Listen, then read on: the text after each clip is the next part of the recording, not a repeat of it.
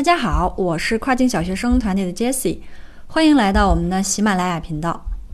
嗯，在上期节目当中呢，我们有提到过这个 Insert Card，那今天就向大家分享 Insert Card 的重要性和它的制作方法。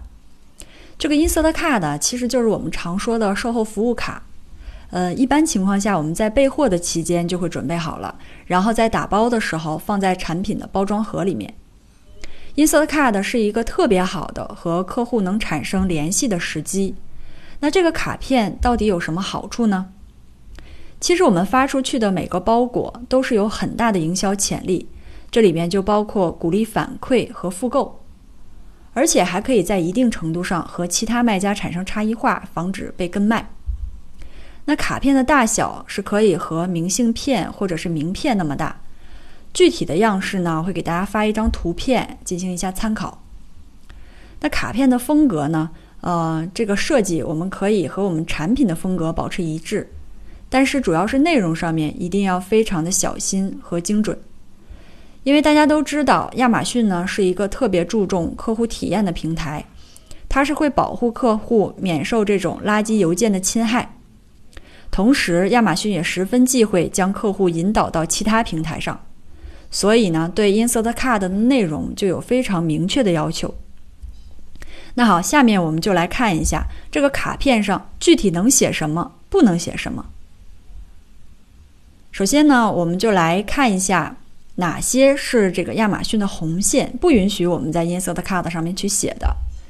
第一个是含有任何 URL、email 或者是网站来引导客户到其他平台上完成购买。第二项是提供奖励以换取评论。那么，既然我们不能使用这种赤裸裸的文字，但是我们其实还可以采用一些营销手段。那下面呢，我们就来看一下可以采用什么样的文字来增强这个营销效果。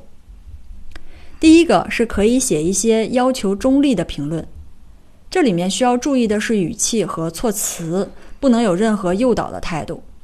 这里边也会给大家举一个案例啊，就看一下我们平时的话是怎样提出这种比较中立的要求的。第二个是提供有惊喜的这种实物价值，比如说像这个折扣码，或者是给买家提供啊关于我们这个产品的有用的提示和使用技巧。第三个是提供感知上的价值。那什么是感知上的价值呢？比如说我们做的是这种美妆产品。